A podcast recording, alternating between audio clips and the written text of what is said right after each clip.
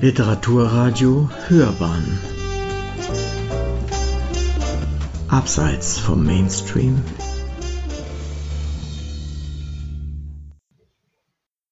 Literatur in Bayern Mit wem sind wir hier?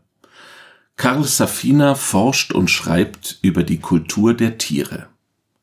Von Thomas Lang die menschliche Spezies ist im Lauf der Zeit unvereinbar mit dem restlichen Leben auf der Erde geworden. Dieses Zitat aus Karl Safinas jüngstem Buch Die Kultur der wilden Tiere liest sich wie eine Prämisse für den Blick, den der amerikanische Ökologe auf unsere Erde wirft. Spätestens mit der Industrialisierung beginnt die Ausbeutung und teilweise Vernichtung der irdischen Ressourcen durch den Menschen, beginnt die Wahrnehmung der Natur als Rohstofflieferant für unseren Wohlstand und unsere Fortentwicklung. Das 19. Jahrhundert und ein Gutteil des 20. Jahrhunderts hindurch geschah dies weitgehend ungebremst. Nur wenige Stimmen erhoben sich gegen die rücksichtslose menschliche Gier.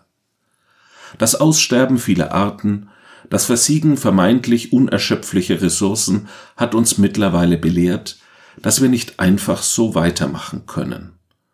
Und unser Bild von den Tieren, unseren Mitbewohnern, unseren Verwandten auf diesem Planeten hat längst begonnen, sich zu wandeln. Ein zentrales Anliegen ist für den Forscher Safina dabei, uns vom alten Bild der Tiere als instinktgeleiteter Wesen, deren Verhalten weitgehend angeboren sei, zu verabschieden. Dazu gehören auch lange Jahre dominierende Theorien, die etwa nur Menschen und Primaten die Fähigkeit zusprachen, Werkzeuge zu machen und zu gebrauchen. Safina möchte diesen Theorien gegenüber einfach beobachten und lernen. Die Grenze zwischen Mensch und Tier hält er für ebenso künstlich wie das Konzept einer Stufenleiter der Natur für falsch, das seit der Antike lange unser Bild von der Welt bestimmte. Die Entfremdung des Menschen von der Natur habe dazu geführt, dass Menschen sich nicht mehr in Tiere einfühlten. Dies zu beheben und dem immensen Schaden entgegenzuwirken, den wir durch Ausbeutung und Übernutzung der Natur zufügen, ist sein zentrales Anliegen. Für ihn sind Tiere Individuen. In dem vorliegenden Buch wendet sich der Autor Pottwalen, Papageien und Schimpansen zu. Alle drei Arten sind durch einzelne Tiere, die Namen tragen und sich unterschiedlich verhalten, repräsentiert.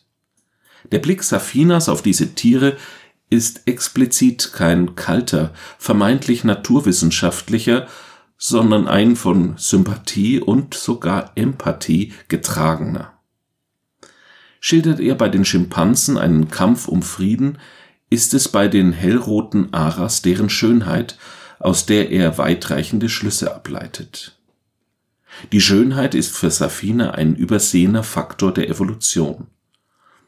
Sie ist für ihn nicht im Sinne Russells unmittelbar an nützliche Eigenschaften wie Kraft und Stärke gebunden, die der sexuellen Selektion in die Karten spielten. Vielmehr erblickt Safina auch in der Schönheit einen Gegenstand kulturellen Einflusses und sozialen Lernens. Unterschiedliche Tiere können unterschiedliche Vorstellungen von Schönheit haben. Der Gedanke, dass das Leben entschied, sich selbst und unseren Planeten schön zu finden, macht für den Ökologen aus unserer Welt des zufälligen Zusammenspiels von Physik und Chemie ein Wunder. Diesem komplexen Gedanken gegenüber sind die Überlegungen des Autors zu Pottwalen und ihren Familienstrukturen leicht nachvollziehbar. Es menschelt geradezu. Anhand von Beispielen zeigen sich das kulturelle Lernen und die Individualität der Meeressäuger. Die automorphen Schilderungen der Walfamilien in dem Buch mögen dem Wunsch geschuldet sein, uns unsere Mitgeschöpfe möglichst nahe zu bringen. Explizit schreibt Safina jedoch, Wale kennten innerhalb ihrer Familie zwar jedes einzelne Individuum. Das heißt aber nicht, dass sich ihre Beziehungen so anfühlen wie unsere. Wenn der Ökologe beschreibt, wie bestimmte Pottwalfamilien sich austauschend, Während andere und gar unterschiedliche Clans sich meiden und dies auf uns Menschen übertragen wird, zeigt sich das Buch von einer problematischen Seite. Es lässt sich da beinahe wie eine biologistische Rechtfertigung von Xenophobie lesen. In der heutigen Gesellschaft sei es wichtiger denn je, schreibt Safina, Vielfalt und Unterschiede zu akzeptieren. Doch die archaische Erfahrung des Menschen sei es, dass das Auftauchen Fremder oftmals Ärger bedeutet habe. Deshalb rate unser archaisches Hirn uns, Menschen, die eine andere Sprache sprechen oder andere Sitten pflegen, zu meiden. Diese Feststellung ist anfällig für Missbrauch. Mit seinem Buch Die Kultur der wilden Tiere hat Karl Safina erneut eine faszinierende Sammlung von Beobachtungen an Tieren komponiert.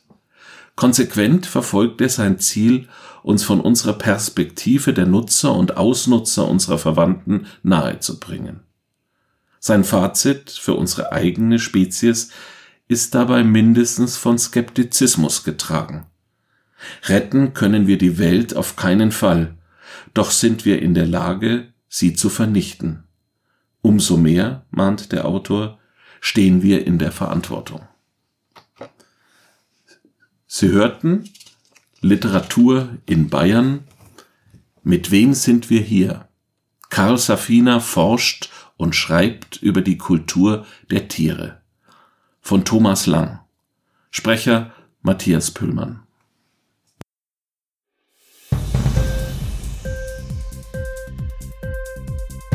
Hat dir die Sendung gefallen? Literatur pur, ja, das sind wir. Natürlich auch als Podcast. Hier kannst du unsere Podcasts hören. Anchor, Spotify, Apple Podcast, iTunes, Google Podcasts, radio.de und viele andere mehr.